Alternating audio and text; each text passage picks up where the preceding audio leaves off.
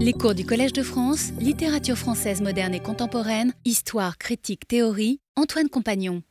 J'entame donc ce que j'ai appelé la semaine dernière l'exploration de ces figures de la littérature comme sport de combat. Et j'avais donné comme autre titre les tropes de la guerre littéraire. Et comme je vous l'ai dit, euh, je parlerai surtout de ces années 1820-1870, qui me semble être euh, le grand moment de cette guerre littéraire. il se trouve que c'était aussi euh, le grand moment du chiffonnier l'année dernière, et il se peut que ce soit pour les mêmes raisons. C'est après euh, le début de la Restauration, après l'Empire, euh, les débuts de la révolution industrielle, le développement de l'imprimerie, de la librairie, de la presse, de l'édition, de l'éducation, de la lecture, et tout cela entraîne une nouvelle classe de postulants à la littérature qui se trouve en concurrence brutale. Et je crois qu'il y a également plus ou moins les mêmes vicissitudes que dans l'activité du chiffonnier, euh, qui sont liées à la plus ou moins grande liberté d'expression, liberté de la presse, qui peut entraîner le durcissement de ce combat. Et je vous ai dit également que ma méthode allait être euh, vaguement euh, alphabétique parce que la recherche est en cours, que je tâtonne sans très bien savoir où je vais. C'est ce qu'on veut de nous dans cette maison. Si la littérature est donc un sport et un sport de combat, comme je vous l'ai dit euh, mardi dernier, je commencerai par la figure de l'athlète, de l'écrivain comme athlète. Je citais la semaine dernière cette expression de Bouvresse, de Jacques Bouvresse, de sportif aguerri qu'il utilisait en s'inspirant de Valérie. Valérie qui se qualifiait de philosophe sportif. Je vous disais qu'il fallait faire attention parce que lorsque Valérie dit philosophe sportif, sportif est un adjectif. Le terme n'est pas substantivé. Et comme adjectif, cela veut simplement dire euh, que l'on s'entraîne. Un philosophe qui est toujours euh, euh, en, bon état de santé spirituelle. C'est ça que ça voulait dire. Et le modèle de Valérie, c'est le danseur, c'est le nageur, beaucoup plus que le combattant. En revanche, lorsqu'on pense au XIXe siècle, il s'agit bien de l'écrivain comme sportif aguerri, au sens où il est prêt à la guerre, comme un lutteur ou comme un pugiliste. La première figure, c'est donc l'athlète, dérivé du grec, atlos, désignant justement le concours, la compétition, le combat, la lutte, le conflit. L'athlète, c'est celui qui s'entraînait, il y a bien cette notion d'entraînement aux exercices, mais c'était aussi celui qui participait aux jeux publics, aux épreuves corporelles, lutte, pugilat, course, saut, disque, etc. C'est un quasi synonyme d'agoniste, athlète ou agoniste, qui participe à une joute artistique ou sportive. Et nous aurons tout à l'heure, dans le séminaire, un exposé de Claude Calam qui, précisément, nous parlera de cette dimension grecque de la joute artistique. Dans la situation de la bataille romantique, le poète se pense comme un athlète, et le mot est courant. Dans les odes et ballades de Victor Hugo, l'ode dixième de 1824 est intitulé Le chant de la reine. Les deux suivantes sont intitulées Le chant du cirque et Le chant du tournoi. Et nous sommes bien dans cette dimension du combat. L'épigraphe de ce poème est la suivante. Généreux grec, voilà les prix que remporteront les vainqueurs. Et elle est empruntée à Homère. Je cite le début du poème. L'athlète vainqueur dans l'arène est en honneur dans la cité, son nom, sans que le temps l'entraîne, par les peuples est répété. C'est donc bien vers cette image de l'homme de lettres, de l'écrivain, euh, du poète, du journaliste comme athlète que nous, que nous nous dirigeons, et cette image est copieuse dans ces années-là. Je cite encore Hugo dans Les Contemplations, un poème de 1853. Je suis le poète farouche, le songeur ailé, l'âpre athlète au bras nerveux, et je traînerai la comète par les cheveux. Comme vous l'avez remarqué, athlète euh, peut rimer avec euh, poète, et c'est souvent le cas, de même qu'avec euh, prophète. Chez Hugo, Vigny, Banville. Ainsi, dans les deux cariatides, dans les deux frères, poème des cariatides de Banville, deux lutteurs aguerris, et revoici cet adjectif, aguerri, que Bouvresse imputait à Valérie, deux lutteurs aguerris, formidables athlètes, jetés dans le champ clos de la société, de nobles parias, en un mot, deux poètes, fouillant dans la nature avec avidité. Et on a donc cette série de termes euh, équivalents, paria, lutteur, athlète, poète.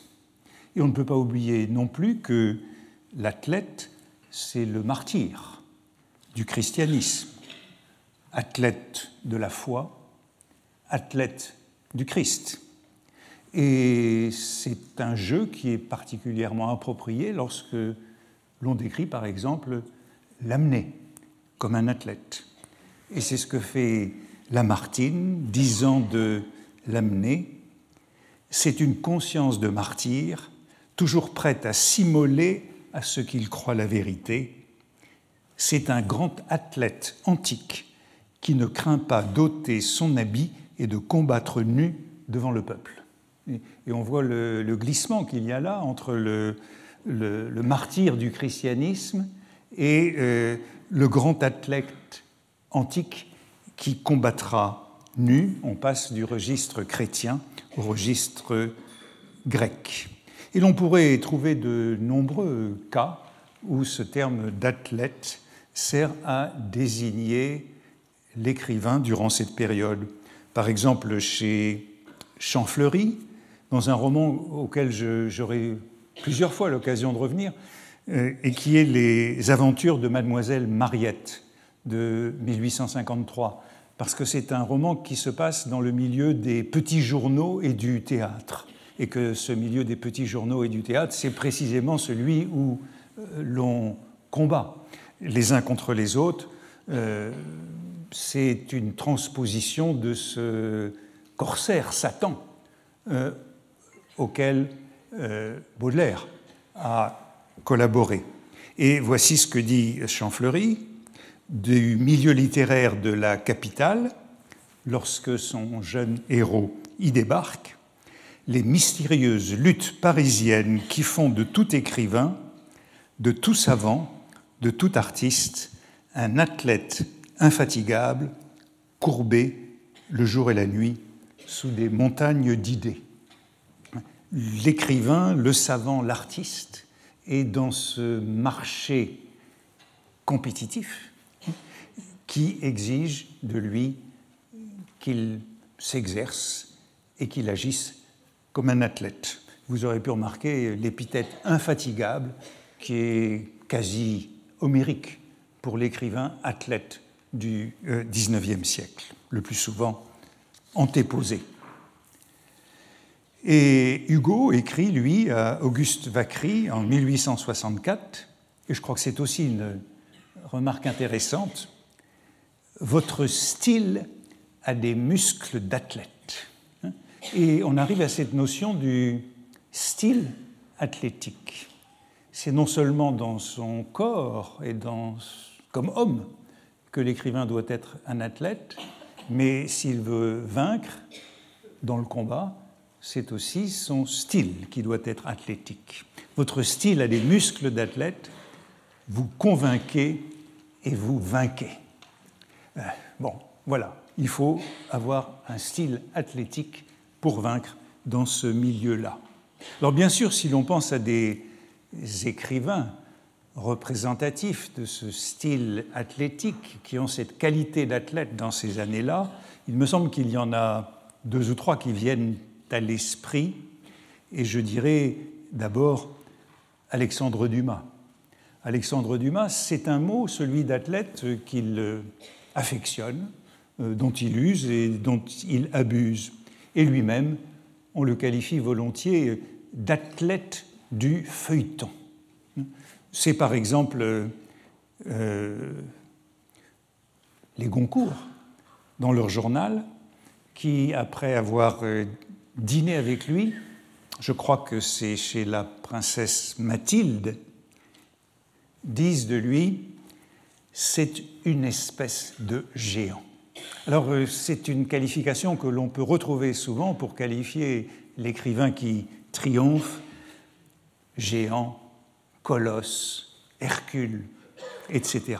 C'est une espèce de géant à cheveux de nègre gris, un petit œil hippopotamesque, clair, fin et qui veille, même voilé, les traits comme au centre d'un visage énorme et bavant par le bas. Il y a en lui je ne sais quoi d'un montreur de prodiges et d'un commis voyageur des mille et une nuits. C'est le producteur sobre, comme un athlète du feuilleton, ne buvant pas de vin, ne prenant pas de café, ne fumant pas.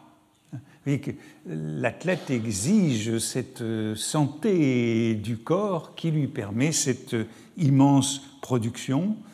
Il y a donc dans cet athlétisme une ascèse de l'écrivain comme producteur euh, herculéen.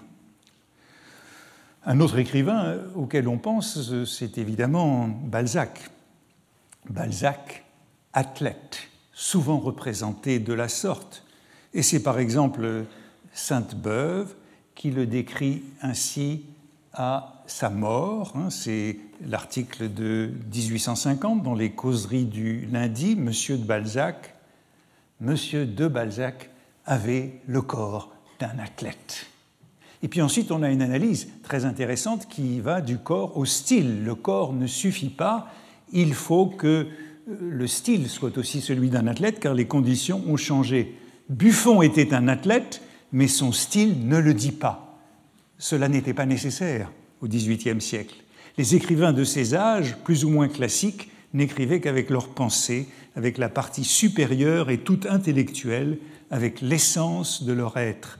Aujourd'hui, par suite de l'immense travail que l'écrivain s'impose et que la société lui impose, hein, la société lui impose ce travail, à courte échéance, par suite de la nécessité où il est de frapper vite et fort, il n'a pas le temps d'être si platonique ni si délicat. La personne de l'écrivain, son organisation tout entière, s'engage et s'accuse elle-même jusque dans ses œuvres. Il ne les écrit pas seulement avec sa pure pensée, mais avec son sang et ses muscles. La physiologie et l'hygiène d'un écrivain sont devenus un des chapitres indispensables dans l'analyse qu'on fait de son talent. Voilà une belle analyse du marché de la librairie hein, et de la nécessité où se trouve l'écrivain de produire beaucoup et sans interruption, hein, vite et fort, pour survivre et pour euh, s'imposer. Les conditions de la littérature moderne exigent donc que l'écrivain non seulement soit un athlète, mais aussi qu'il le montre dans son style. Et on peut penser que lorsque Sainte-Beuve euh, décrit euh, cette gymnastique, cette ascèse de l'écrivain athlète, ben, on pense à la course de fond des lundis, à faire semaine après semaine. Dans Les illusions perdues, dont je vous ai dit que je me servirai souvent, puisqu'on a ce tableau de la librairie au milieu, début, du début au milieu du siècle, euh, Lucien de Rubempré, lorsqu'il apprend la leçon de Lousteau dans les allées de l'Observatoire du Jardin de Luxembourg, on conclut lutter sur ce champ ou ailleurs, je dois lutter. Et Lousteau reprend aussitôt Sachez-le donc, cette lutte sera sans trêve si vous avez du talent. Cette idée du sans relâche, parce que surgissent à tout moment de nouveaux postulants, de nouveaux adversaires. Et Lucien, selon la prédiction d'un autre des journalistes écrivains du milieu, Claude Vignon, Lucien n'a pas le gabarit. Lucien n'est pas un Hercule. Claude Vignon lui dit à la guerre comme à la guerre, à moins d'être un colosse, voici ce terme qui revient si souvent, à moins d'avoir des épaules d'Hercule, on reste ou sans cœur ou sans talent. Vous êtes mince et fluet, vous succomberez. Donc aucune chance pour euh, cet écrivain frêle qui euh, n'a pas cette solide musculature, qui n'est pas un géant, un colosse, un Hercule. Le corps de l'écrivain est inséparable de son œuvre, et bien sûr, Balzac, Balzac c'est un corps, hein. c'est le corps, c'est un topos de Balzac athlète que l'on retrouve partout. Gautier, après sa mort, décrit également son col d'athlète ou de taureau, rond comme un tronçon de colonne, sans muscles apparents. C'est le, dos de, le dos de Balzac euh, qui a tant fasciné. Et Gautier lui-même, bien je dirais que c'est le troisième athlète. S'il fallait tenir compte d'un troisième, ce serait Gautier. Euh, Théodore de Banville, dans ses souvenirs, décrit ainsi la forte main de géant et d'athlète de Gautier. Hein, géant, athlète. Voilà, on en a trois qui sont des géants et des athlètes. Et la seule personne qui ait jamais impressionné Gautier, c'est un prince indien, beau comme le jour, fort comme un athlète, agile comme un clown, hors de pair en escrime, habile à tous les exercices du corps, dompteur de chevaux. Hein? Voilà l'homme qui peut fasciner Gautier. Vous avez remarqué les épithètes obligées, courageux athlète, infatigable athlète. Dans le livre Portrait de Balzac par son éditeur, Edmond Verdet, publié après sa mort également, Balzac est décrit comme un courageux athlète, une fois de plus. Et cette phrase a été soulignée par Rodin dans le livre lorsqu'il a commencé sa sculpture de Rodin de Balzac que nous connaissons bien. Et voici ses premières ébauches de ce Balzac, courageux athlète, infatigable athlète. C'est lui qui couronne en quelque sorte cette image. Voilà trois athlètes reconnus par la tradition, Balzac, Dumas et Gautier. Il me semble que le vocable est moins fréquemment appliqué à Victor Hugo. Tout de même, je le trouve sous la plume de Jules Janin. Il est l'un des seuls à qualifier Hugo d'athlète. Mais comme il est souvent un peu mesquin, Jules Janin, euh, il peut y avoir des intentions euh, malignes. Par exemple, il dit de Marie Dorval dans Marion de Lorme, la fée était aux prises avec l'athlète, et souvent c'était l'athlète vaincu. Mais euh, il n'en reste pas moins que pour Jules Janin, il y a en Hugo de l'athlète, et lorsqu'il raconte la bataille romantique, plus tard, il dit ceci, maintenant, elle est passée, elle ne peut plus renaître, cette lutte des deux écoles, qui tenait le monde attentif. On ne le verra plus, cette heurte, ce heurte poétique de tant d'athlètes qui se battaient jusqu'aux morsures. Un seul de tous ceux-là est resté debout après la longue bataille du drame et de la tragédie. Il s'appelle Victor Hugo. Les autres combattants de cet Austerlitz, ils sont enfouis dans la poussière ou dans la mort. Vous voyez que c'est bien ce que j'ai ébauché la semaine dernière, cette euh, euh, loi du vainqueur qui rafle tout. Victor Hugo, seul survivant, et on a une image euh, autre qui se substitue à celle de l'athlète, ben, c'est celle du maréchal, c'est celle de Serlitz. J'aurais à y venir. Hein. L'écrivain comme maréchal, c'est une image qui traverse toute cette période. Euh, Balzac dira qu'il y avait 10 ou 12 maréchaux de France littéraires. Et il attribue cette expression à Victor Hugo. Selon Victor Hugo, il y aurait 10 ou 12 maréchaux de France littéraires. Si je pense à Baudelaire, euh, euh, me semble-t-il, personne n'a qualifié Baudelaire d'athlète, hein. Pas plus que Lucien de Rubempré. Et Banville, dans ses souvenirs, lorsqu'il évoque Baudelaire, voici ce qu'il dit, qui est tout de même intéressant. Baudelaire, alors beau comme un dieu. Hein. Vous voyez que le prince indien euh, de Gautier était à la fois beau comme un dieu et fort comme un athlète. Ici, c'est partagé. Baudelaire, alors beau comme un dieu, avec ses sombres yeux et sa noire chevelure. Pierre Dupont, le poète du prolétariat, blond, rose, fort comme un athlète, improvisant ses premières chansons et qui alors mangeait à son dîner deux gigots de mouton et assortissait les autres exploits à cet appétit de jeune Hercule. Revoilà Hercule dans cette opposition entre Baudelaire et Pierre Dupont. Hein. Euh, Pierre Dupont, admiré par Baudelaire en athlète herculéen. Mais Baudelaire est lui aussi sensible à ce thème de l'écrivain athlétique.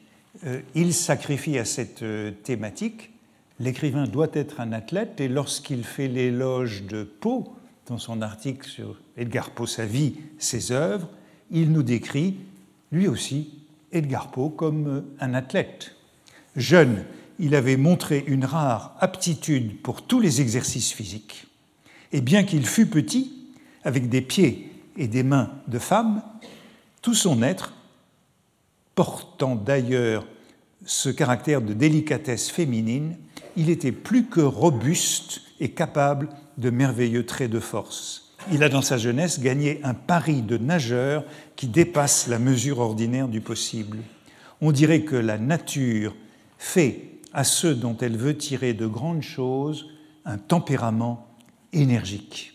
Ces hommes-là, avec des apparences quelquefois chétives, sont taillés en athlètes, bons pour l'orgie et pour le travail, prompts aux excès et capables d'étonnante sobriété.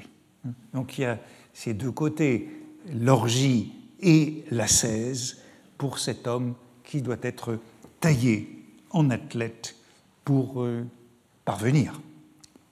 C'est une qualité indispensable du poète ou de l'artiste moderne aux yeux de Baudelaire que cette robustesse physique. On trouve la même admiration de sa part pour Constantin Guis, dans Le peintre de la vie moderne, quand il le décrit comme un soldat artiste. L'artiste doit avoir les qualités du soldat. Jules Janin, lorsqu'il fait le récit autobiographique de ses débuts dans la vie littéraire parisienne, dans les années 1824-1830, bon, il est désormais un journaliste euh, assagi, euh, embourgeoisé, orléaniste. Il tient euh, le feuilleton dramatique du journal des débats et il revient avec un peu de nostalgie sur ses débuts difficiles en disant Nous étions de trop jeunes athlètes pour être brisé facilement. Hein. Donc cette idée de la jeunesse athlétique qui résiste à toutes les difficultés. Et lorsque, dans Les Illusions perdues, euh, Lucien de Rubempré a changé de camp, écrit dans la presse royaliste après avoir euh, publié euh, dans la presse libérale qu'il devient la bête noire des deux camps, à la fois de ses anciens amis et puis de ses nouveaux amis, il a un seul soutien. Ce soutien est un journaliste du nom de Martinville, seul fidèle à Lucien, qui fit un magnifique article en faveur du roman de Rubempré. Mais l'exaspération était telle, et chez les libéraux et chez les ministériels, contre le rédacteur en chef de l'Aristarque, de l'Oriflamme et du Drapeau blanc, que les efforts de ce courageux athlète, encore un athlète courageux, qui rendit toujours dix insultes pour une au libéralisme, nuisirent à Lucien, aucun journal ne releva le gant de la polémique, quelque vives que fussent les attaques du bravo royaliste.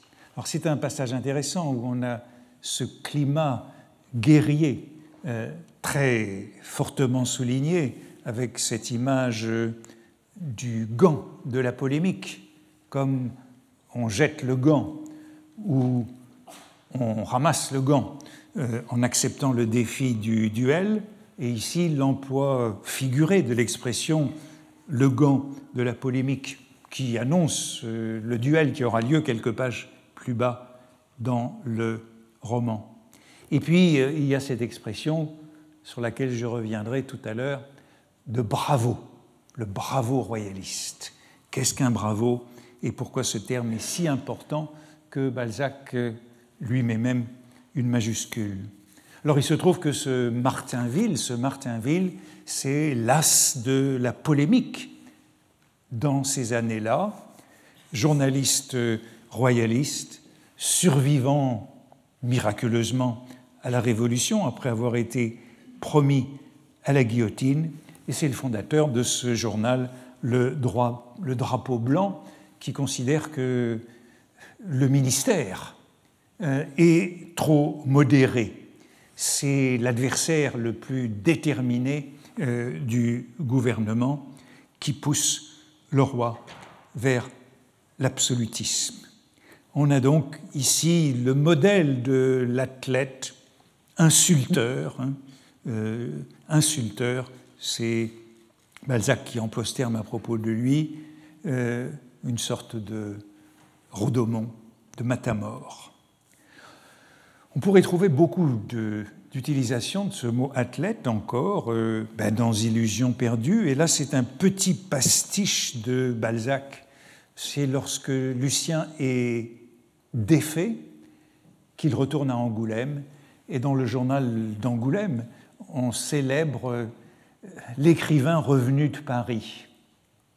Il est certain que la ville d'Angoulême, euh, certain que la ville d'Angoulême ne se laissera pas devancer par Loumeau, le village où il réside, dans les honneurs qu'on parle de décerner à celui qui, soit dans la presse, soit dans la littérature, a représenté si glorieusement notre ville à Paris, Lucien, à la fois poète, religieux et royaliste, à braver les fureurs des partis, il est venu, dit-on, se reposer des fatigues d'une lutte qui fatiguerait des athlètes plus forts encore que des hommes de poésie et de rêverie.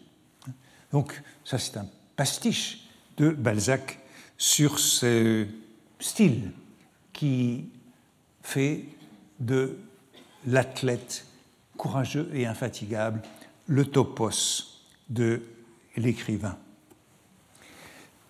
Et je terminerai par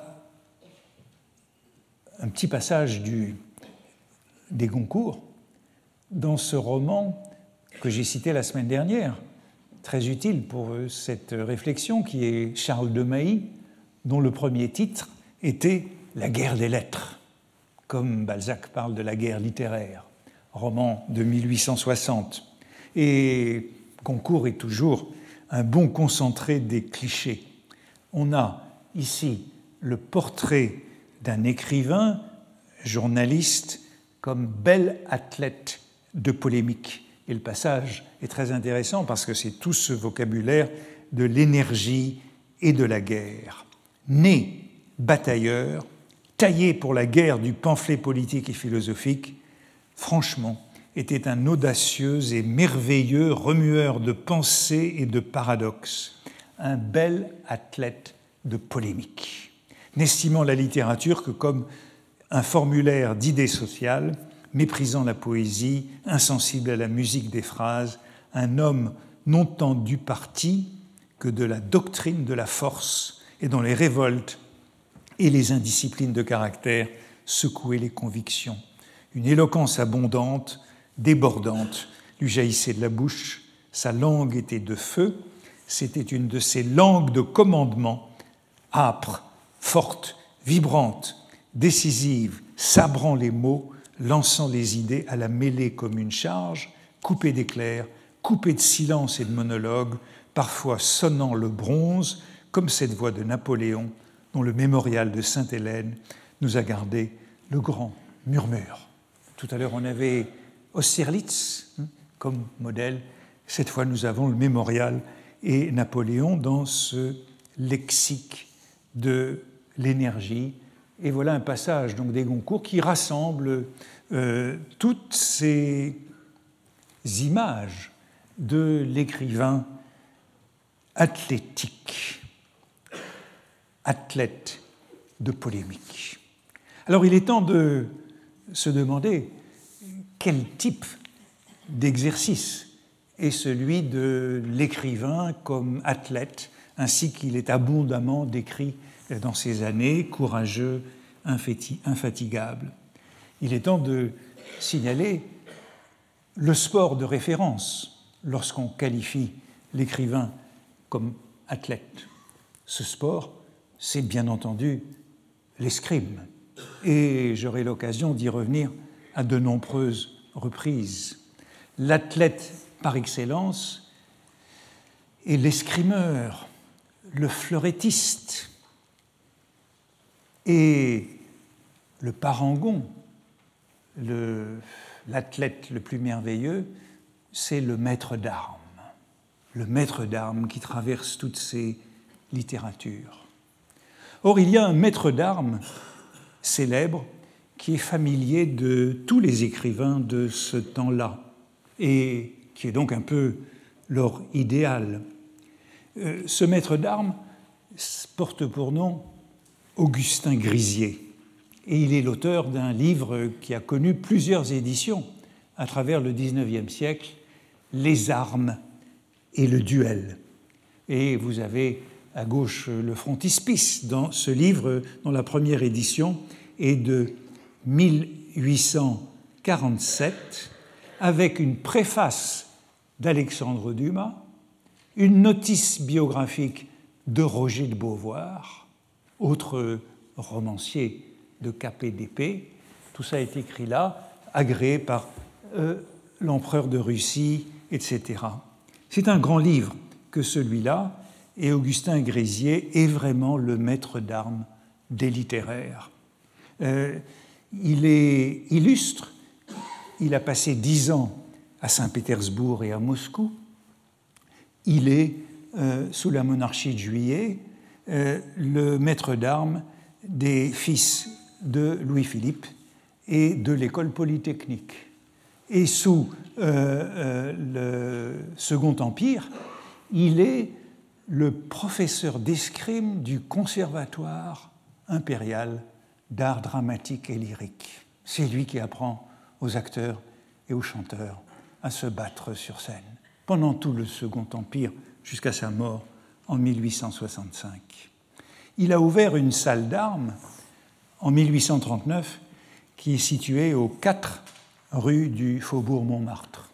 4 rues du Faubourg Montmartre, c'est le carrefour des écrasés, le carrefour le plus célèbre de Paris, hein, le coin du boulevard Montmartre, de la rue Montmartre et, et de la rue du Faubourg Montmartre. Et tout le monde est passé dans ces lieux. Alexandre Dumas, Théophile Gautier, Eugène Sue, Horace Vernet et tous les, tous les hommes politiques de tous les partis. Grisier est leur instructeur et dans ce livre, il utilise le terme d'athlète avec une certaine ironie pour qualifier les duellistes parce qu'il est hostile au duel. Le grand maître d'armes n'aime pas le duel.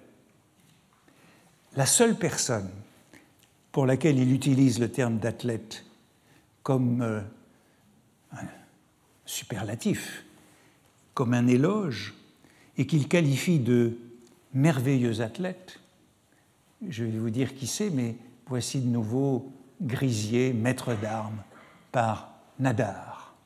La seule personne pour laquelle il utilise le terme d'athlète sans ironie, c'est pour un personnage dont je voudrais vous dire quelques mots, parce que lui aussi est très présent comme un modèle dans la littérature. Il y a donc Grisier, le maître d'armes de tout Paris, euh, de la monarchie de Juillet et du Second Empire, et l'homme que Grisier admire le plus, l'escrimeur sans rival, qui est Joseph Bologne, chevalier de Saint-Georges.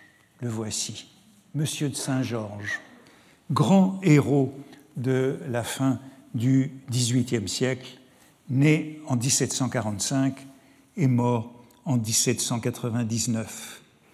Personnage mythique, le chevalier noir, né en Guadeloupe, mulâtre, fils d'un riche planteur et d'une esclave noire. Le chevalier de Saint-Georges a reçu une éducation soignée son père l'a envoyé à Paris, où il a été en pension à l'Académie royale polytechnique des armes et de l'équitation. Il a donc eu l'éducation parfaite du jeune noble de l'Ancien Régime, apprenant le matin la littérature et la musique, et l'après-midi le fleuret. Il est devenu mousquetaire au service du duc d'Orléans. Il a été proche de son fils, le duc de Chartres, futur Philippe Égalité, et il est devenu euh, à la fois fleurettiste et violoniste virtuose, compositeur d'opéra, de menuets et de concertos, et bien entendu franc-maçon tous les traits qui en font l'homme parfait de la fin de l'Ancien Régime. Sous la Révolution, il est au service euh, de la Révolution, sous Dumouriez. Il est arrêté et sauvé par le neuf Thermidor.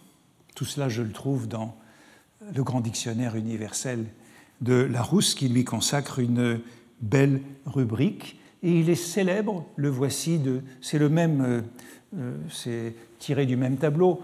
Cette gravure est intéressante puisque vous voyez euh, l'épée et le violon et la partition. Hein. Il est l'as du fleuret et de l'archer. Hein.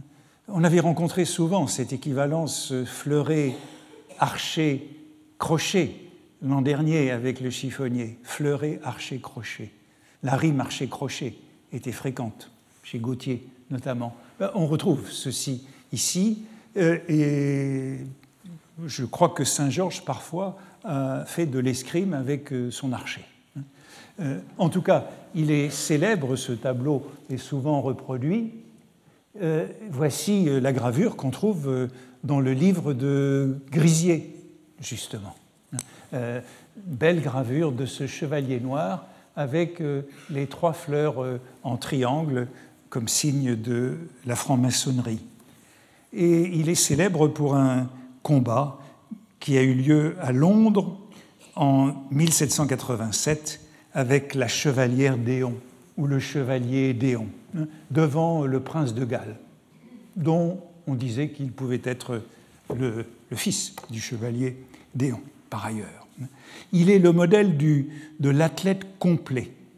Il est célèbre à la fois dans l'équitation la chasse, la danse, la natation et même le patinage. Euh, il a fait de la boxe aussi, bien entendu, quand il était à Londres, ce Saint-Georges, et le voici euh, euh, dans une caricature d'un journal anglais en 1789, boxant un partisan de l'esclavagisme. Et derrière, on voit Saint-Georges, c'est Saint-Georges combattant l'esclavage. Hein. il est donc l'homme parfait que ce Saint Georges. Et dans l'ouvrage de Grisier, il y a un magnifique éloge de ce patron de l'escrime. Euh, il est mort en 1799, qui lui aussi ne se battait pas en duel. Ces grands escrimeurs, ces qui ont toujours gagné, ne se battaient pas en duel, n'ont jamais tué en duel. Et euh, Roger de Beauvoir, dans sa notice sur Grisier, en tête du livre, dit de tous les deux, dans la salle d'armes de Grisier, il y a un portrait de Saint-Georges, hein, bien entendu. Grisier, comme Saint-Georges, son devancier, qu'il appelle toujours son maître, cultiver les muses. Il était poète et homme d'esprit à ses heures. Vous voyez qu'on a donc là dans ces deux hommes, Saint-Georges et Grisier, une sorte d'idéal. Hein. Euh, parfait combattant, poète, musicien.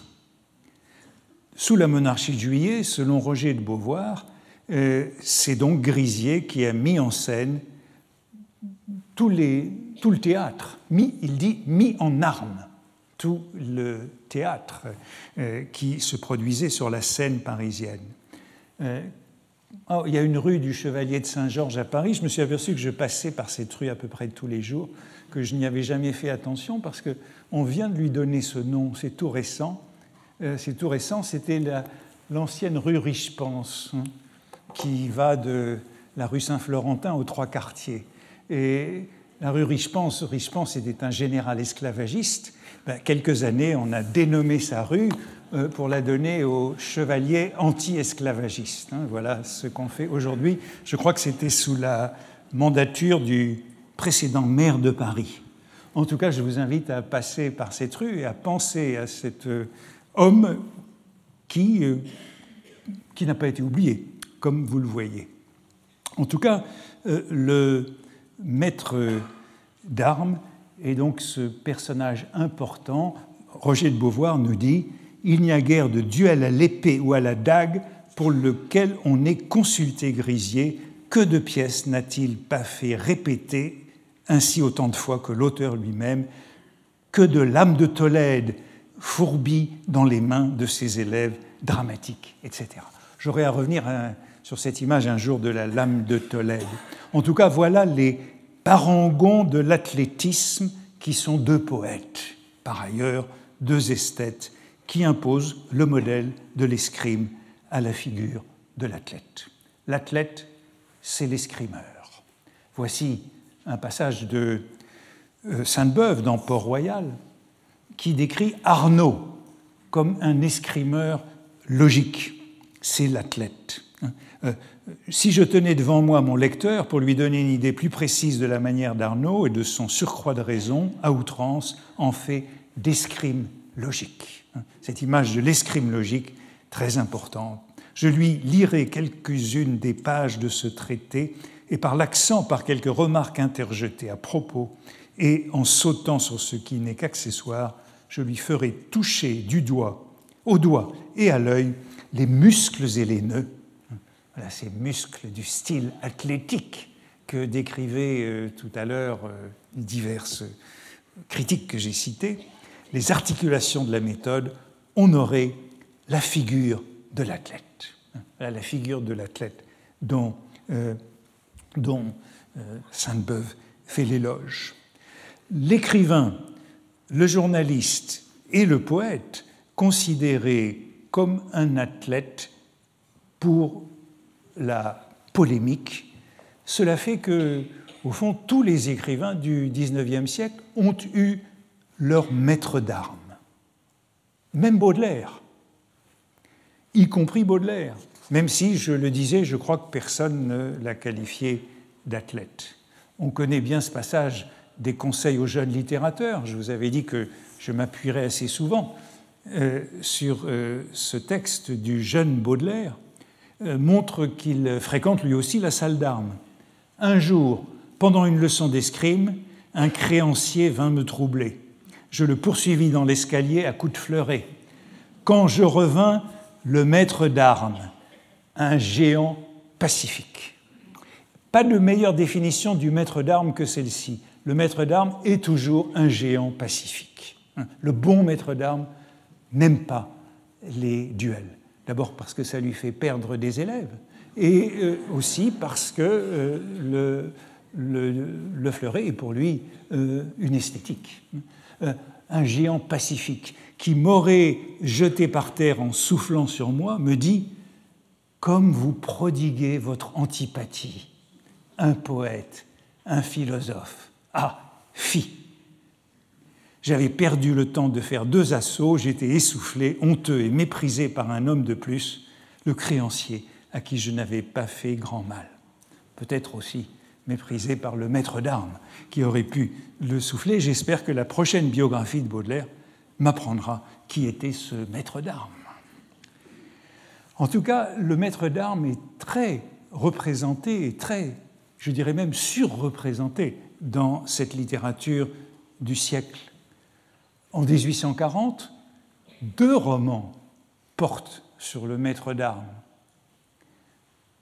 Le Chevalier de Saint-Georges, par Roger de Beauvoir, l'un de ses meilleurs romans. Le Chevalier de Saint-Georges, c'est l'histoire de la vie du Chevalier de Saint-Georges que j'évoquais euh, tout à l'heure. Euh, c'est cette vie rocambolesque de la Guadeloupe euh, jusqu'à la Révolution en étant le, le meilleur exemple d'honnête homme de la fin de l'Ancien Régime. le Chevalier de Saint-Georges de 1840, c'est un roman qui est réédité tout au long du siècle et puis, 1840, l'un des premiers romans d'Alexandre Dumas, Le Maître d'armes, feuilleton de la Revue de Paris. Qu'est-ce que le Maître d'armes? Eh bien, c'est l'histoire du second personnage que j'ai évoqué, c'est l'histoire de Grisier. C'est l'histoire, c'est les récits de Grisier, par Grisier, de son séjour en Russie, de sa participation à la conspiration des décembristes et de son retour précipité en France. Dans la conclusion du roman, euh, eh bien, Dumas donne le nom de Grisier. Euh, il dit Comme je présume que nos lecteurs avaient déjà reconnu dans le héros de ses mémoires notre célèbre maître d'armes lui-même, je ne crois pas commettre une grande indiscrétion en laissant ici le mot Grisier en toutes lettres. Hein? Donc les deux romans de 1840 portent sur les deux grands maîtres d'armes. Bien sûr, ils sont tous les deux présents assez régulièrement dans l'œuvre de Balzac. Saint-Georges, on le trouve dans la maison du chat qui pelote, le bal de Sceaux. Dans le bal de Sceaux, ou plutôt dans le cabinet des antiques, il a un émule, l'un des plus beaux personnages balsaciens, victurnien d'Esgrignon, est comparé à Saint-Georges. Il a tout adroit, leste à tous les exercices du corps, il tire admirablement le pistolet, fait des armes comme un Saint Georges, monte à cheval comme un paladin. Et en plus, c'est un homme d'esprit. Je crois que le maître d'armes est toujours un écrivain en puissance. C'est le résultat de cette métaphore de la plume et de l'épée. Si la plume de l'écrivain est une épée, l'épée du maître d'armes a l'efficacité d'une plume, à la valeur d'une plume. Et Grisier, lui, est cité par euh, Balzac dans Béatrix, dans sa monographie de la presse. Euh, il est cité par euh, Gautier également, et, ils sont, et Grisier est cité par Auguste Barbier dans un poème intitulé Nos raffinés. C'est un poème auquel j'aurai l'occasion de revenir parce qu'il est très intéressant pour notre sujet, où euh, le raffiné est décrit de la sorte, il professe l'escrime, il se montre en état d'en donner des leçons à la cour elle-même, du geste il en décrit plus d'un bon stratagème, et s'il parle d'un maître à ce noble métier, c'est pour dire qu'il est l'ami du grand Grisier, de l'illustre Grisier, etc. Voilà ce modèle de l'athlète, de l'écrivain athlétique. C'est un Saint-Georges, c'est un Grisier, c'est le maître d'armes. Mais n'oublions pas que des maîtres d'armes, il y en a beaucoup de sortes sur la place de Paris, et que le maître d'armes dans la littérature, comme je pense dans la vie, c'était aussi un personnage ambigu, parfois louche. Il y avait maître d'armes et maître d'armes. Tout maître d'armes n'était pas un grisier ou un Saint-Georges. Et par exemple, dans Fortunio de Gautier, on a un bon exemple de ce que peut être le maître d'armes louche, ainsi décrit. Une espèce de bravo. Et voici que ce terme revient. Une espèce de bravo. Mélange de spadassin et de maître d'armes. Le maître d'armes qui devient spadassin, euh, c'est une dévaluation. Haut de six pieds, le maître d'armes est toujours grand, avec des favoris noirs et trois rangées de dents comme un crocodile. Voilà le modèle de ce maître d'armes dégradé, le mauvais maître d'armes, spadassin, c'est-à-dire euh, un homme d'épée dont on loue les services pour euh, se protéger ou pour euh, se venger. C'est le breteur, le ferrailleur. Le spadassin, c'est l'homme de main, le tueur à gages. Et je voudrais donc en venir euh, à une sorte de corollaire de l'écrivain comme athlète, Hercule, agoniste ou pugiliste. Eh bien, je vais passer après la lettre A. Justement, j'ai beaucoup de chance à la lettre B euh, et vous dire quelques mots pour euh, conclure, puisqu'il me reste encore dix minutes, même si cette pendule ne fonctionne plus. Euh, je vous parlerai du bravo, mot que j'ai déjà rencontré à deux reprises. Le bravo. Le bravo, au fond, c'est le corollaire de l'athlète ou du maître d'armes, espèce de bravo devenu spadassin. Qu'est-ce que le bravo? Ce mot que nous avons déjà rencontré à deux reprises chez Gautier, chez Balzac. Le bravo, les bravis au sens propre, c'est le tueur à gages, l'homme de main, le mercenaire, le sicaire. C'est un mot qu'on trouve souvent sous la plume de Stendhal, mais Stendhal lui donne toujours son sens propre, le sens italien.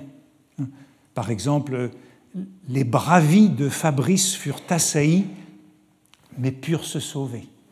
Les bravis, ce sont ces hommes de main. Mais au XIXe siècle, le terme a un usage spécial dans le domaine du journalisme. Le bravo, c'est le maître chanteur. Le journaliste chargé de décrier quelqu'un, c'est l'exécuteur des basses œuvres. Ainsi, dans Illusion perdue, justement, le chantage est une invention de la presse anglaise, comme la boxe, importée récemment en France. Les chanteurs sont des gens placés de manière à disposer des journaux. Jamais un directeur de journal ni un rédacteur en chef n'est censé tremper dans le chantage. On a des Giroudot, des Philippe Bridot. Ces bravis que Balzac met en italique viennent trouver un homme qui, pour certaines raisons, ne veut pas qu'on s'occupe de lui, ne veut pas qu'on parle de lui dans la presse. Donc on envoie un bravo pour euh, l'extorquer. Balzac avait d'ailleurs écrit euh, dans les éditions originales ces espèces de bravi. Vous on revient toujours à l'expression comme, comme Gauthier disait, cette espèce de bravo, mélange de spadassin et de maître d'armes. L'un et l'autre ont conscience qu'ils sont en train de transposer le terme du sens propre au sens figuré pour désigner le journaliste comme maître chanteur. Ces espèces de bravi. Et dans Illusions perdues, euh, suit toute une longue page sur ce qu'est le chantage dans le journalisme. Alors il est question, vous le voyez, de Giroudot et de Philippe Bridot. Je rappelle, pour ceux qui n'ont pas tout Balzac à l'esprit, qui sont ces deux personnages. Giroudot, c'est celui qui tient le journal de Finot. Les journalistes ne sont jamais là, c'est lui qui est derrière le bureau et qui est ce Giroudot qui tient le bureau du journal. Giroudot se présente ainsi un peu plus tard à Lucien.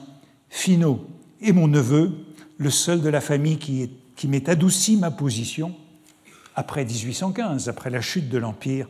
Aussi, quiconque cherche querelle à Finot trouve-t-il le vieux Giroudot, capitaine au dragon, parti simple cavalier à l'armée de Sambre et Meuse, cinq ans maître d'armes au premier hussard, armée d'Italie.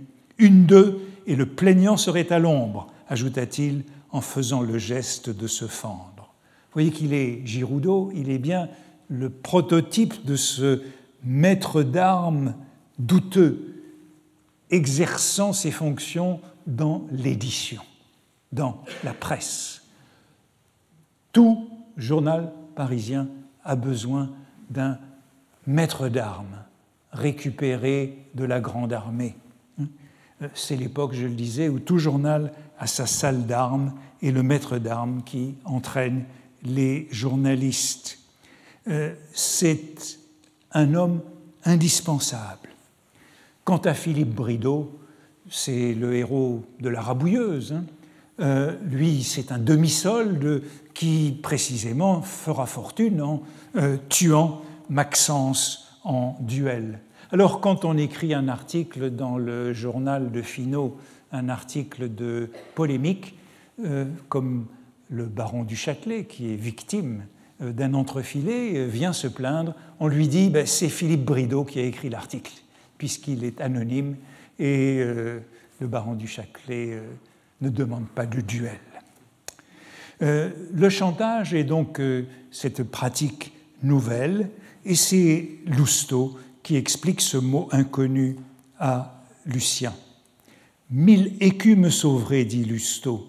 J'ai voulu me ranger, ne plus jouer, et pour me liquider, j'ai fait un peu de chantage. Qu'est-ce que le chantage?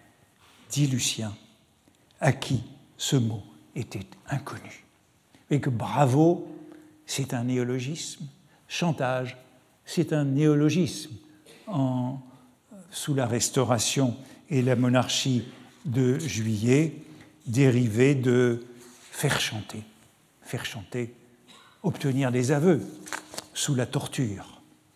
L'accusation de chantage est partout. L'un des journalistes qui en a été le plus euh, victime, c'est Jules Janin, précisément, l'un des modèles de Lucien dans Les Illusions perdues. Euh, Janin qui avait pour surnom Janus, puisqu'il écrivait à la fois à droite et à gauche, hein, euh, et comme le fait Lucien dans Illusions perdues. Et euh, Jules Janin, voici ce qu'il dit des journalistes qu'il défend. Il défend le journaliste dans l'article des Français peints par eux-mêmes en 1841. C'est un article qui est écrit contre les illusions perdues.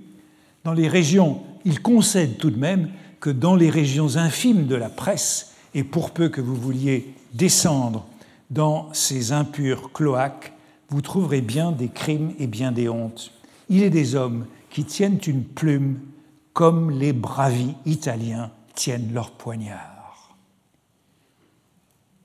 À la disposition de qui les paye Le terme est donc euh, devenu très courant dans ce moment-là, l'écrivain Bravo, c'est l'écrivain Spadassin, dans la monographie de la presse de Balzac. Voici comment Balzac le définit. Le, bravo veut se faire un nom, ou du moins il l'espère, en s'attaquant aux grandes réputations. Il est connu pour empoigner les livres, pour les échiner, il est assommeur juré. Cet écarisseur littéraire ne discute pas une œuvre, il la dépaisse, il ne l'examine pas, il l'écrase. Il croit qu'on admire la force de sa plume, la vigueur de ses raisonnements et la grâce avec laquelle il roule le patient. Ces articles sont des exécutions. Je crois que la série des termes qu'on trouve dans cette description du bravo par Balzac est très intéressante. Attaquer, empoigner, échiner, assommer, écarir, dépecer, écraser, rouer, exécuter. J'aurai l'occasion de revenir sur cette série de termes qui définissent l'écrivain bravo et où curieusement manque le verbe le plus courant pour désigner cette activité, et c'est cette figure-là que je traiterai un jour, éreinter. C'est le mot qui désigne le plus couramment cette activité. Eh bien, je crois qu'il est temps que je finisse avec euh, ce bravo sur lequel il y aurait encore beaucoup à dire, parce que c'est un mot qui traverse toute cette période et que l'on retrouve justement très abondamment dans le journal des Goncourt, qui sont constamment éreintés par des bravis et le journal Les Goncourt est d'une certaine façon euh, plein de ressentiment pour euh, ces bravis. Ainsi s'en prennent-ils à Bulose qui les a fait éreinter par des bravis. J'arrêterai là pour aujourd'hui et je passerai euh, la semaine prochaine à la figure de celui qui s'appelle le condottière, condottiere du journal. Retrouvez tous les contenus du Collège de France sur www.colège-2-france.fr.